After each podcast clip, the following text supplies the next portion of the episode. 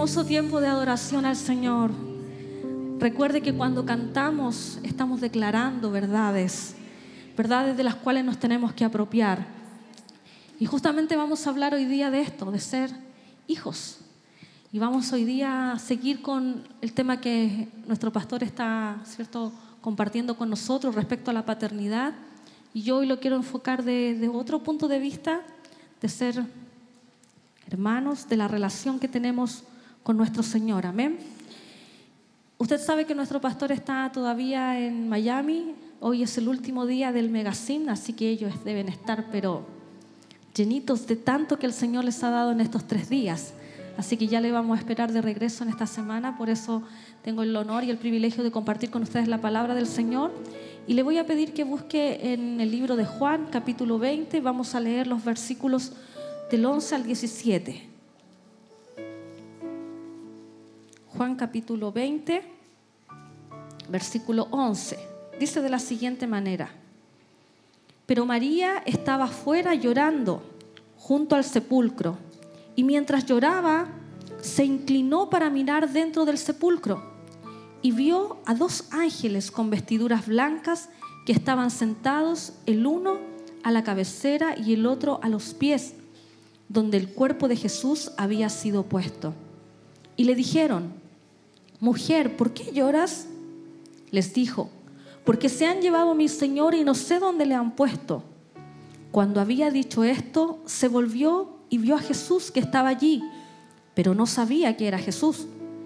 Jesús le dijo, mujer, ¿por qué lloras? ¿A quién buscas?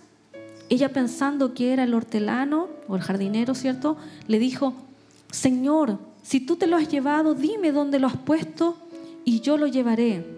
Jesús le dijo, María.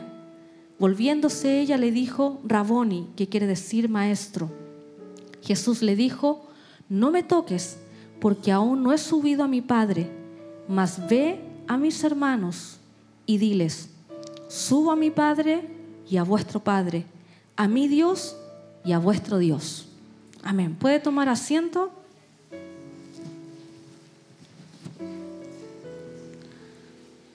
Nosotros en, distintas, en nuestras distintas etapas de la vida estamos eh, pensando en nuestro futuro. Cuando somos muy pequeñitos, en realidad no pensamos en el futuro, no pensamos nada, no estamos preocupados de qué vamos a comer, nada, ¿cierto? Porque mamá y papá eh, nos dan todo eso. Pero en la medida que uno crece, ya cuando a lo mejor tiene unos 16 o 17 años, uno ya está pensando en el futuro. ¿Qué voy a estudiar? ¿Cierto? y uno está pensando ahí, viendo qué, qué profesión puede ser. Hay algunos que tienen 18, salen del liceo y aún no saben qué carrera quieren estudiar, porque no lo tienen todavía claro. Pero están pensando en el futuro y se piensa quizás en una carrera que se pueda estudiar, que les signifique conseguir empleo, ¿cierto? Y uno está pensando en el futuro. Cuando uno tiene como 25 años, está pensando también con quién casarse, supongo, Hoy día los chiquillos a los 25 en realidad no están pensando en eso, ¿cierto? Pero puede ser que ya inclusive a los 28 algunos se empiezan a preocupar, sobre todo si sus amigos se empiezan a casar, ¿cierto? Si sus cercanos se están casando y está él o ella soltera. Espero que no haya ninguno en, este, en esta tarde aquí. ¿cierto? Y, se está pensando en el futuro, ¿qué vamos a hacer? Después cuando usted se casa está pensando en su futuro respecto a, su casa, a sus hijos, dónde vamos a vivir, después usted está pensando en, sus, en cuántos niños van a tener y todo eso, y uno siempre está pensando de alguna manera en su futuro. Y muchos de nosotros incluso nos afligimos antes de tiempo pensando justamente en el futuro. ¿Ya? Y en mi caso, yo tenía como 29 años más o menos y yo estaba soltera y mi idea de vida era quedarme soltera para siempre, ¿ya? Yo quería quedarme soltera forever, decía yo, y yo quería ser una soltera feliz. Yo decía, no quiero ser una soltera amargada, no quiero que la gente me vea triste y diga, hoy no tiene esposo, que, que no se ha casado, que... y ser la solterona. No quería eso. Yo quería ser una soltera feliz y exitosa. Ese era mi título, ¿ya? Entonces, en este plan de soltera feliz y exitosa, entonces yo estaba viendo comprarme un departamento. En ese tiempo todavía mi papá y mi mamá vivían. Entonces yo decía, voy a dejar a mis papitos, voy a tener un departamento eh, amoblado, bonito, y después me puedo comprar otro, pensando en esto del éxito, ¿cierto? Y no tener a nadie que yo relacionarme, sino que soltera y bien, ¿cierto? Que por lo demás no está mal, pero en ese momento yo no sabía muy bien los planes del Señor para conmigo. Entonces yo le había orado por mucho tiempo al Señor respecto al esposo que yo quería. No está, ¿cierto? Y que está haciendo ahí una, una capacitación ahí a los papitos, entonces voy a aprovechar de decir. Entonces yo quería a mi esposo que fuera alto. Entonces, eh, y lloraba al Señor y como empezó a pasar el tiempo y no pasaba nada, en la iglesia donde yo asistía todo era bajito y todo, entonces ninguno me gustaba. Entonces, yo dije, sí, tengo que seguir en este plan de ser soltera. Y a lo mejor eso es lo que el Señor quiere. Y eso era mi, mi futuro según yo. Cuando conocí a mi esposo Marcelo, wow, lo encontré tan eh, atractivo, tan bello a mi esposo. Y yo dije, ay, no, me viene como a romper este esquema que tengo aquí, entonces no quiero. Y él siempre se burla de mí hasta el día de hoy. Me dice, la mujer soltera y exitosa, mire, entonces, yo no quería nada con él. De hecho, yo trataba de esquivarlo, él me mandaba mensajes y yo siempre le ponía, hola amigo, así, cortando, manteniéndola ahí en, la raya, ¿cierto? Y, pasó el tiempo y obviamente él me conquistó y nos casamos, ¿cierto? Eh, y el Señor ha estado con nosotros, pero uno a veces tiene planes de un futuro o de cómo, cómo uno quiere las cosas hacerlas, ¿cierto? Y hoy día yo quiero hablarle incluso de esto porque nosotros también podemos tomar seguros de vida. Hay mucho, mucho, mucha publicidad que nos hablan de los seguros de vida, seguro Falabella, seguro de viaje, seguro, y usted siempre está escuchando ese término de, de, su seguro de auto, seguro de vida, seguro con la familia, seguro por si lo aplasta un canguro, como dijo un humorista por ahí, ¿cierto? Todos los seguros habidos y por haber, ¿cierto? Y uno siempre está pensando justamente en este tema del futuro. Y yo quiero compartir con ustedes cómo nosotros tenemos un Padre Celestial del cual su seguro, su vida, su, futuro está asegurado. Amén. ¿Les parece? Compartamos esto entonces. Mire, lo primero que quiero mencionarles es que hay distintas relaciones que nosotros tenemos con nuestro Padre Celestial. Hay distintas relaciones que nosotros tenemos con Jesús, con Cristo. Una de ellas puede ser que nosotros nos vamos a relacionar y Jesús en sí, Jesús enseñó a sus discípulos. Por lo tanto, Jesús tuvo una relación con sus doce discípulos y tuvo un encuentro con ellos, ¿cierto? Los llama, les dice, sean seguidores, ¿cierto? Yo os haré pescadores de hombres y ellos dejaron las redes y lo siguieron, ¿cierto? Usted conoce la palabra del Señor que sus discípulos entonces siguieron a Cristo. Y en varias ocasiones nosotros vemos en los evangelios cómo el Señor enseñaba por medio de parábolas. Él enseñaba a través de los milagros. En este libro de Juan que acabamos de leer se menciona muchas veces la palabra señal. Hizo esta señal. El término señal ahí tiene que ver con los milagros. Y Jesús hacía milagros justamente para enseñar algo de su carácter, para enseñar algo de su deidad, para enseñarnos que Él era dueño del día sábado, por ejemplo, que Él era dueño de, que estaba sobre la naturaleza, ¿cierto? que él tenía autoridad, bastaba su palabra y el enfermo sanaba. Entonces Jesús siempre estuvo enseñando por medio de parábolas, como le decía, o por milagros. Y, y sin embargo, dentro de los doce discípulos había más discípulos del Señor, que muchos le seguían. Y en una ocasión el Señor está en una conversación ahí respecto de su autoridad. Están hablando después de que él había sanado a un paralítico que estaba hace 38 años enfermo después de haberlo sanado, él habla acerca de su autoridad. Y luego tenemos en el capítulo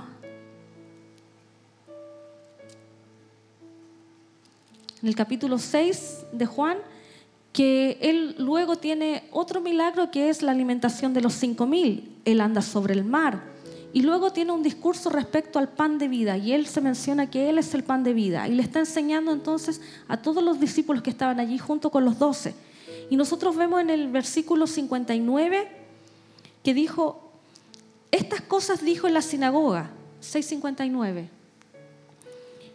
Estas cosas dijo en la sinagoga enseñando en Capernaum.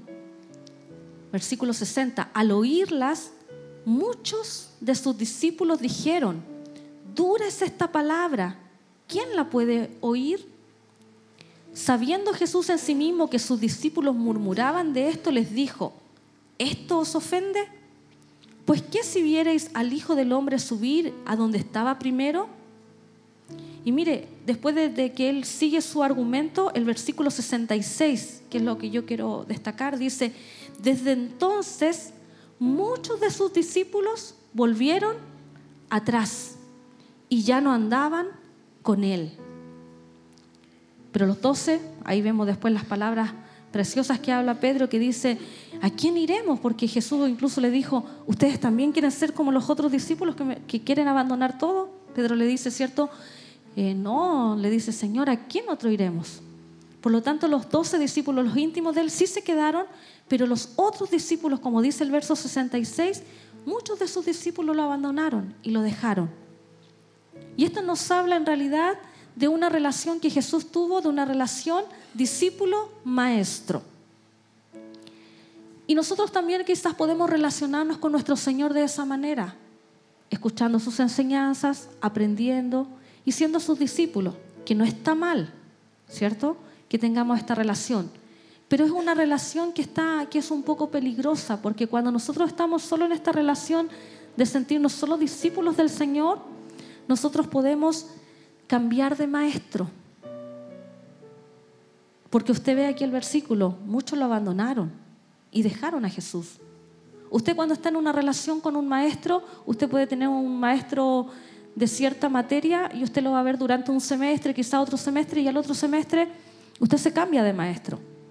Usted puede cambiar de maestro, puede hacer de esta, la Biblia, su maestro con las enseñanzas, pero también puede hacer de esto su maestro, en el sentido de redes sociales, Facebook y un montón de cosas que no estoy en contra de aquellas, pero cuando las mal usamos, podemos tener al Señor como nuestro maestro, como también podemos tener quizás un libro de filosofía, de ciencia, que nos aleja, que nos aparta. Por lo tanto, nosotros tenemos que relacionarnos con el Señor en este primer nivel, por así decirlo. Cuando recién el Señor nos llama, dejen sus redes y síganme. ¿Cierto? Nosotros conocemos al Señor y ahora lo seguimos. Y estamos en esta relación primera de discípulo-maestro. Pero también podemos avanzar a un segundo nivel. Mire, Jesús reveló a sus amigos, es decir, ahora está en otra posición. Ya no son sus discípulos, son sus amigos. Veamos lo que dice Juan capítulo 15,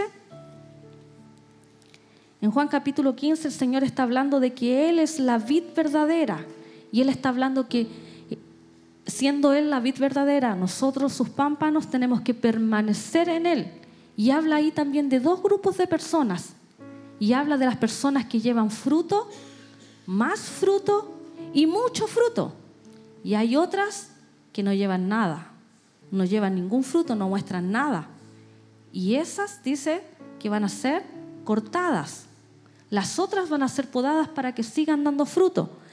Y en este mismo contexto el Señor le está diciendo, versículo 12, este es mi mandamiento, que os améis unos a otros como yo os he amado. Nadie tiene mayor amor que este, que uno ponga su vida por sus amigos. Vosotros sois mis amigos si hacéis lo que yo os mando. Ya nos llamaré siervos, porque el siervo no sabe lo que hace su Señor, pero os he llamado amigos, porque todas las cosas que oí de mi Padre os las he dado a conocer. Por lo tanto, Jesús diciéndole esto, que deben permanecer en Él y llevar fruto, y además de ser sus discípulos, hay una característica que tiene que aparecer, que es el amor. El amor unos por otros. Así como el Padre lo ama a Él, ¿cierto? Así Él nos pide que nosotros nos amemos. y espera de nosotros este amor filial, este amor entre hermanos. Y en esta categoría de amor, Él dice que ya no vamos a ser sus siervos, sino que somos sus amigos. Porque aquel que da su vida por amor, la da por aquellos que son sus amigos. Fíjese que no dice que, que da su vida por sus discípulos. Dice que da la vida por aquellos que son sus amigos. Y esto les he dado a conocer. Entonces usted cuando pasa de ser discípulo ahora a permanecer en Cristo y a estar en Cristo, en comunión con Cristo y a dar fruto, usted pasa a tener una relación ahora de amigo con amigo. Que es bueno tener amigos, ¿cierto? Amigos de los buenos, sí, bueno, no amigos malos. Este es uno de los amigos buenos. Cristo Jesús es nuestro mejor amigo. Porque Él dio su vida por nosotros y nos pide que como amigos también amemos y permanezcamos en Él. Nos da a conocer, nos revela las cosas. Ya no las enseña, sino que ahora nos revela. Nos abre una nueva ventana distinta de su amor. Antes les enseñaba a los demás, los tenía que hacer con un ejemplo, con una parábola, ¿cierto? Le habla del sembrador que sale a sembrar, cosas a lo mejor sencillas, pero ahora algo se revela, que es su amor. Que se nos revela el amor de Cristo, hermano, es lo más maravilloso para nosotros. Porque nosotros no podemos entender cuánto el Señor nos ama. Pablo dice, no podemos entender cuán ancho la longitud de este amor. No nos, no nos entra en la cabeza que alguien murió por nosotros sin nosotros merecer nada de Él. Es algo hermoso que el Señor nos puede dar. Por lo tanto, esta relación de amigos también tiene una pequeña debilidad, por así decirlo. Porque usted se puede cambiar de amigos, ¿sí o no? Usted a veces, ¿cuántos de ustedes a lo mejor han tenido amigos y hoy usted hace una lista y ya no están los mismos amigos que tenía antes? ¿Cierto? Por distintas relaciones. Puede tener incluso una amistad de años, de años, de años, y se quebró esa amistad y se quebró. Ahora, esta relación de amistad, por así decirlo, muchas veces puede ser de la otra persona o de uno mismo. En este caso con Cristo, hermano, Él nunca nos va a fallar. Lo que fallamos somos nosotros. Y como fallamos, nosotros somos los que nos alejamos de esta relación de Dios y nosotros. Porque nosotros nos equivocamos y fallamos. Él nunca nos va a fallar. Él como amigo es fiel. Él como amigo guarda nuestros secretos. Porque hay amigos que a veces uno le cuenta algo y ya está publicado, ya todo el mundo lo sabe. Él no. Él es un amigo serio en quien podemos confiar. ¿Ya? Pero puede ser que usted cambie de amigo. Usted puede de repente relacionarse más con el mundo y dejar su relación de, que tiene con Dios, con el Señor. Y lo último que quiero mencionarles, para ya entrar en mi, en mi, en mi tema en sí, es que nosotros podemos relacionarnos también con Jesús como nuestro hermano. Jesús había terminado su obra en la cruz. Él había dado ya su vida por nosotros. Él había sido clavado en la cruz, había sufrido. Y Dios ya le había levantado de los muertos, completando así esta obra de salvación. Porque no tan solo Cristo tenía que morir en la cruz, sino que tenía que Él ser resucitado por el Padre. De esa manera se completaba esta obra de salvación. Por lo tanto, Cristo había resucitado. Y aquí nosotros vemos en el pasaje anterior, en el del capítulo 20, vemos que Pedro y Juan fueron corriendo al sepulcro. Uno de ellos corría más rápido y cuando llegaron al sepulcro, uno entró y vio que los lienzos estaban allí, todo estaba allí, pero el cuerpo no estaba, ¿cierto? Él no estaba, había resucitado. Y aquí nos encontramos con el relato, los dos discípulos se fueron, pero María se quedó ahí, preocupada. ¿Dónde habrán puesto al Señor? Era su gran interrogante. ¿Dónde se habrán llevado el cuerpo de mi Señor? decía María.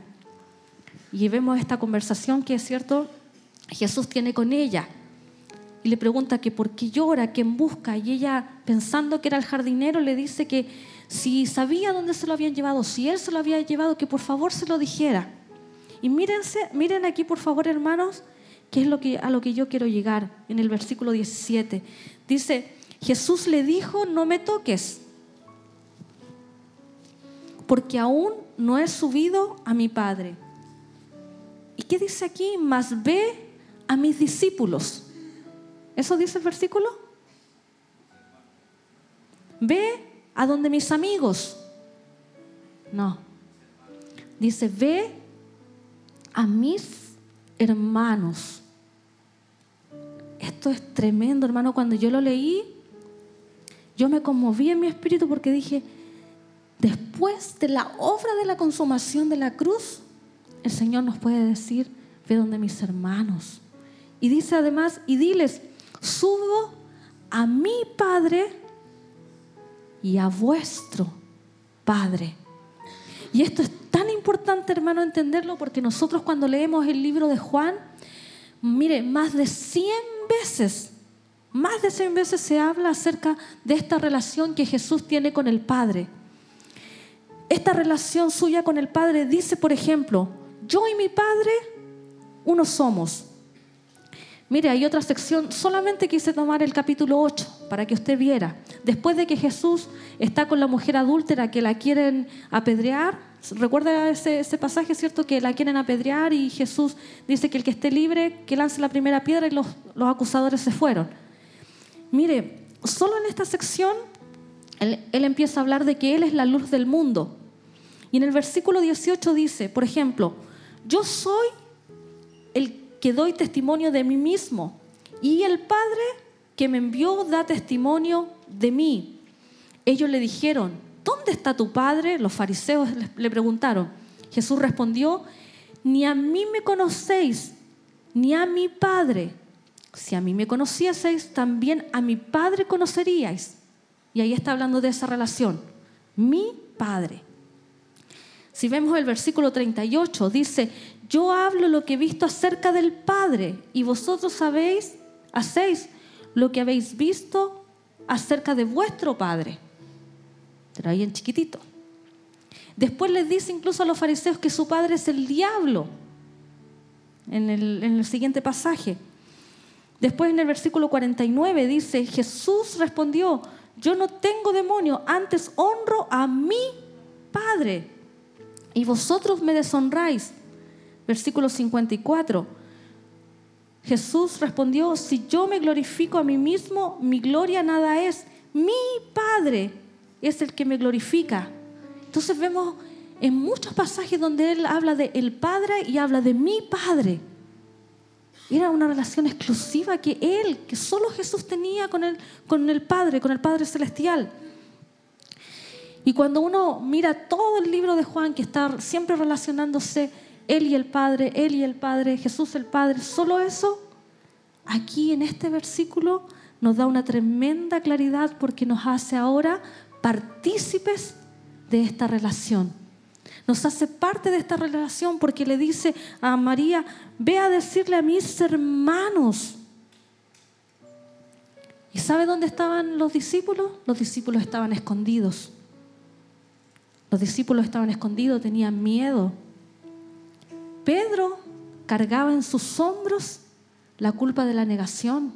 Había negado al maestro. Los demás estaban, no sabían qué había pasado. Por miedo estaban escondidos, no querían ni salir. Y Jesús les manda este mensaje. No le dice dile a mis discípulos, no dice dile a mis amigos, sino que dile a mis hermanos. Y esto pone a sus discípulos, pone a quienes, a quienes le había dicho que eran sus amigos en esta nueva relación ahora. Una relación con el Padre y con Él como nuestro hermano, como nuestro hermano mayor. Y esta relación ahora es de, no de maestro-discípulo, no de amigo a amigo, sino que ahora es de hermano a hermano. Él es nuestro hermano mayor y nos permite ahora que su Padre sea nuestro Padre. Qué hermoso hermano, porque ¿sabe qué? Nosotros no podemos cambiar de hermanos. Usted mire, algunos son solitos, pero a los que tienen hermanos. Usted puede pelear con su hermano. Usted puede discutir con su hermano. Usted puede no compartir la habitación con su hermano. Puede no querer sentarse un día a la mesa con su hermano. Pero no deja de ser su hermano. Nunca. Nunca. Hay personas que tienen muy buenas relaciones con su hermano, que salen, son sus partners, sus amigos, ¿cierto? Son sus confidentes. Hay otros que no tienen muy buena relación con sus hermanos. Pero ¿sabe qué? Cuando están en una necesidad, ¿a quién recurre uno primero a veces? A los hermanos, a la familia. ¿Sí o no? Y aquellos que a lo mejor han tenido roces con su hermano, a veces dejan pasar tiempo, pero eso está siempre ahí. Mire, usted con un amigo hasta se puede olvidar. Se le olvidó hasta el nombre, donde vivía, el teléfono. Pero de su hermano, usted puede estar enojado con su hermano, pero en su corazón nunca está quieto. Dice mi hermana, ¿qué será de mi hermana? Pucha, la voy a llamar. No, mejor que no, porque estoy enojada con ella. Pero después usted está, mi hermana, porque hay algo que nos une. Algo que nos une. Y usted no se puede cambiar ni de papá, ni de mamá, ni de hermano. A algunos les gustaría cambiar a la mamá, sobre todo a los adolescentes. Dicen, me gustaría cambiar a mi mamá, me gustaría tener otra mamá, otro papá. Pero en la medida que uno va creciendo en esta relación, uno ama a sus papás, ama a su mamá, ¿cierto? Sus hermanos son importantes. Por lo tanto, uno no puede cambiar luego entonces a sus hermanos. Y el versículo aquí dice entonces, y subo a mi Padre. La pregunta es, ¿a qué subió? ¿A qué subió nuestro hermano mayor? Mira, el mismo libro de Juan, antes ya el Señor se los había dicho a sus discípulos. El Señor les había dicho que Él se iba a ir. Y como se iba a ir, ellos tuvieron miedo. Dijeron, nos vamos a quedar solos, nos vamos a quedar sin nuestro maestro. Capítulo 14 dice, no se turbe vuestro corazón. Creéis en Dios, creed también en mí. En la casa de mi Padre muchas moradas hay. Si así no fuera, yo os lo hubiera dicho. Voy pues a preparar lugar para vosotros. Y si me fuere y os preparare lugar, vendré otra vez. Aleluya. Y os tomaré a mí mismo para que donde yo estoy, vosotros también estéis. Qué glorioso hermano. Nuestro hermano mayor subió, ¿cierto? A prepararnos un lugar para que donde Él esté nosotros podamos estar. En esta relación de padre, Él dice, voy a estar con mi padre pero no en una relación exclusiva, sino que la comparto con ustedes y les voy a preparar un lugar para que estemos juntos por una eternidad. Qué hermoso es, hermano, saber que nuestro futuro está listo, está arreglado. Hoy usted puede pensar, no tengo casa, pero le digo, ya tiene un lugar en los cielos. Hoy puede vivir arrendando, no importa, es temporal. Lo que nos importa es lo eterno un lugar que el Señor tiene preparado para nosotros. Si hoy usted tiene aflicciones, mis queridos hermanos, sepa que son aflicciones temporales. Porque la Biblia dice, lo que hoy vivimos, que son situaciones temporales, aflicciones temporales, no se compara con la gloria venidera, que en Cristo ha de manifestarse. Por lo tanto, hermano, usted puede estar afligido hoy, puede estar complicado hoy, pero sepa que su futuro está asegurado. Y si su futuro está asegurado, ¿cuánto más su presente? ¿Cuánto más su presente de que está asegurado porque nuestro Padre Celestial sabe de que tenemos necesidad? Lo hemos hablado, lo hemos conversado, ¿cierto? Y Él está preocupado si está pensando en su futuro, que no sabemos cuánto falta, pero Él vendrá otra vez. Puede que pasen 10, 20, 5, 3 años, un año, no lo sabemos Puede que el Señor venga por nosotros de manera personal en la muerte, ¿cierto? No lo sabemos cuando Él viene por nosotros. Y Él está preocupado ya de tener un lugar para nosotros. Y Él está además intercediendo por nosotros ante el Padre. Su gran labor intercesora por nosotros. Y Él dice, miren, yo me voy a ir, les voy a ir a preparar un lugar, pero tranquilos, porque yo además, miren, esta hermosa relación dice, les voy a dar el Espíritu Santo, el consolador. Él va a estar con ustedes. Él los va a estar ahí sosteniendo si ustedes caen. Él, va a estar con ustedes para estar allí en los momentos difíciles. Así que mis queridos, si usted tiene un momento difícil hoy, espero que esta palabra de esperanza, que esta palabra alegre su corazón, que esta palabra le haga saber de que somos hijos del Señor, que usted debe pasar en estos niveles, que usted si es discípulo hasta ahora porque está solo aprendiendo, perfecto, perfecto. Aprenda del Señor, nunca se desconecte de su maestro, nunca se desconecte de su maestro, nunca. Porque la palabra del Señor nos enseña, nos edifica. Pero luego pasa entonces a, esta, a este otro nivel de relacionarse con el Señor como su amigo. Él es un amigo que nunca falla.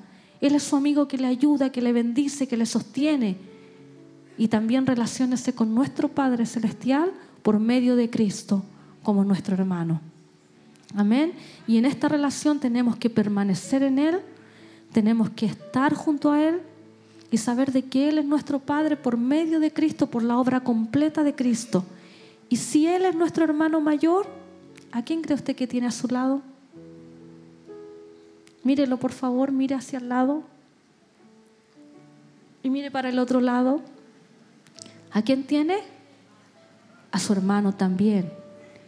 Y el Señor nos pidió entonces que nos amáramos unos a otros, como Él nos amó. ¿Y sabe cómo Él nos amó?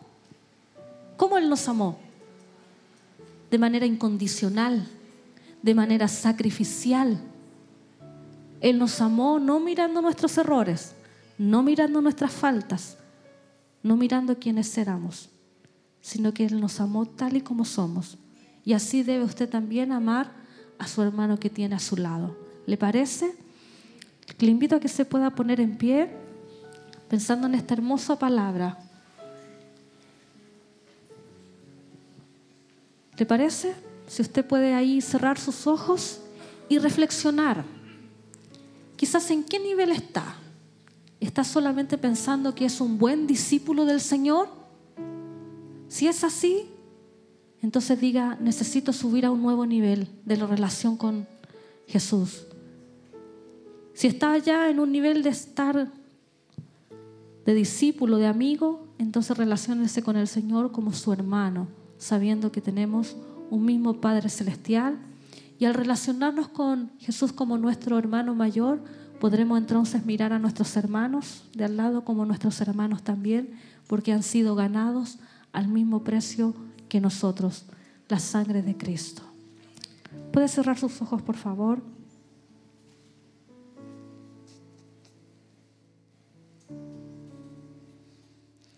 Gracias te damos, Señor,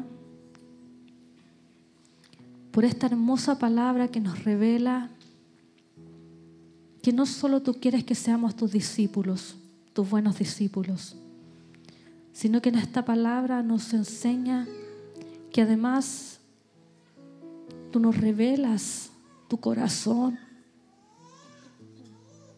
para que seamos amigos porque a los que son siervos no se les dice nada, mas tú has querido revelarnos todo a través de tu palabra, Señor, y podemos vivir en esta relación de ser amigos. Amigos son aquellos que dan la vida por otro y tú la diste por nosotros, Señor. Pero aún queremos profundizar más en esta relación, Señor, y queremos de verdad compartir nuestra hermandad. Queremos saber, Señor, de que tú has sido nuestro hermano mayor y que nos das ejemplo para que nosotros sigamos tus pisadas, Señor. Y en esta relación, Señor, poder mirar a aquel que está a nuestro lado y saber que es mi hermano, ha sido comprado por el mismo precio que ha sido tu sangre preciosa, Señor. y que en esta relación, Señor, de hermandad, podamos aprender a conocernos, a amarnos, Señor, sin mirar nuestros errores, nuestras deficiencias, sino que hacerlo como tú lo hiciste por nosotros. Y siempre pensando, Señor, que no importa las aflicciones que tengamos, Señor, porque tú como nuestro hermano mayor subiste al cielo a preparar morada para nosotros. Gracias Señor porque un día estaremos contigo. Gracias Señor porque un día te podremos ver. Gracias Señor porque tenemos esperanza en nuestro corazón de que no importa las cosas que podamos vivir, sino que tú estarás con nosotros Señor. Estaremos contigo por una eternidad. Gracias Señor, gracias porque desde hoy ya vivimos esta eternidad en ti, pero un día Señor la veremos materializada. Señor, en el cielo estaremos junto a ti, estaremos disfrutando todos los privilegios, Señor, que tú nos has dado. Gracias, Señor. Te honramos. Te honramos, Señor, por todo lo que tú hiciste en la cruz del Calvario y porque resucitaste. Gracias, Señor porque tu resurrección le da sentido a nuestra fe. Pablo decía, no es en vana nuestra fe, porque Cristo resucitó. Gracias porque tú resucitaste, Señor, y volviste a los tuyos como hermanos. Tú volviste a los tuyos, Señor, para mostrarnos que tenemos ahora un mismo Padre Celestial, que es nuestro Dios poderoso. ¿Qué le parece si tiene un tiempo para exaltar al Señor y darle gracias por su sacrificio en la cruz, por su resurrección y por esta nueva relación que podemos vivir en Él.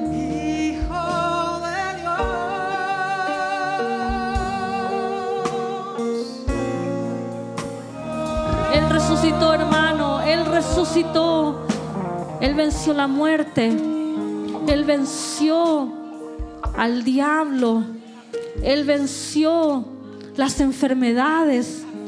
Él venció los problemas, las dificultades. Fue una victoria garantizada para nosotros, mis queridos. Así que gocémonos, alegrémonos, porque Cristo al resucitar, Él dijo, yo soy vencedor. Y los que estamos en Él somos más que vencedores.